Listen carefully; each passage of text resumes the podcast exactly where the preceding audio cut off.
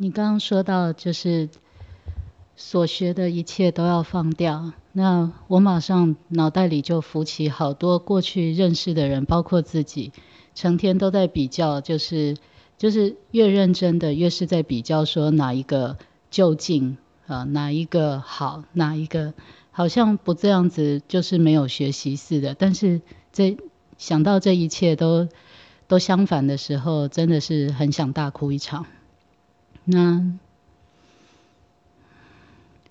从这个角度来说，好像没有什么事情可以做的，没有什么是可以做的，真的是这样吗？那我们在进化，然后在追求解脱、醒觉，又是为了什么？也就是因为你不相信啊！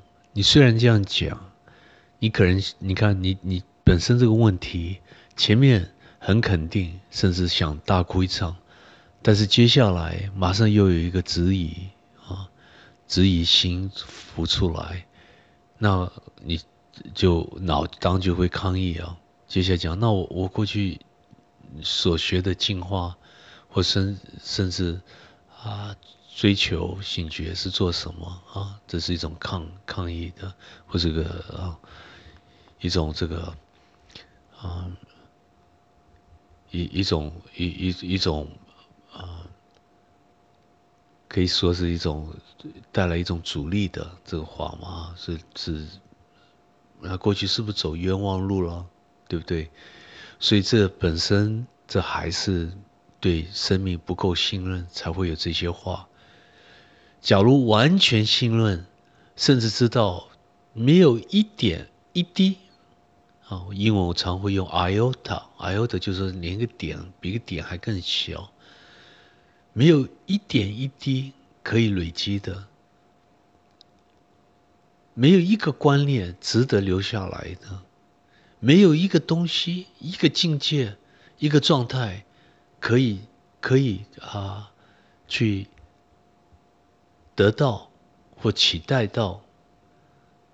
一个人才不知不觉就醒过来了，就差在这里，就是因为我们信任不够，信仰不够，所以要一次一次重复同一些观念，甚至可能这一生我们还可能错过，要等到下一次再来，就差在这一点啊。假如我们每一个瞬间老早把自己交出来了。交给宇宙，交给生命，内心在等啊。我们这些问题起不来的，浮不出来的，一切是平安呢。而这个平安，英文常讲 passes all understanding，在圣经里面这样讲，是超越任何理解或是任何解释的平安。当时耶稣讲着这种这这些话，一个人假如不断的每一个瞬间都有这种宁静、这种平安，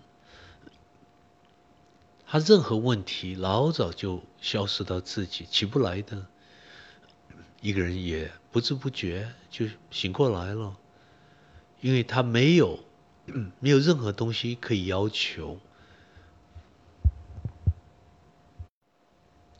没有任何东西想得到、想取得，甚至没有什么东西好抱怨。一个人才完全把这个念头，有的念头全部交出来了，交给上帝，交给心中的债，也就这样子就跟着生命走下去了。走到哪里，他也无所谓啊，也没有什么追求啊。他不断的，最多只能肯定，肯定每一个瞬间所带来的奇迹，不断所带来的一个新鲜的开始，一个 reset。每一个瞬间都是一个 reset，都是重新开始。最多只是这样子。那回到你的问题，一个人也不会再去考，去面对。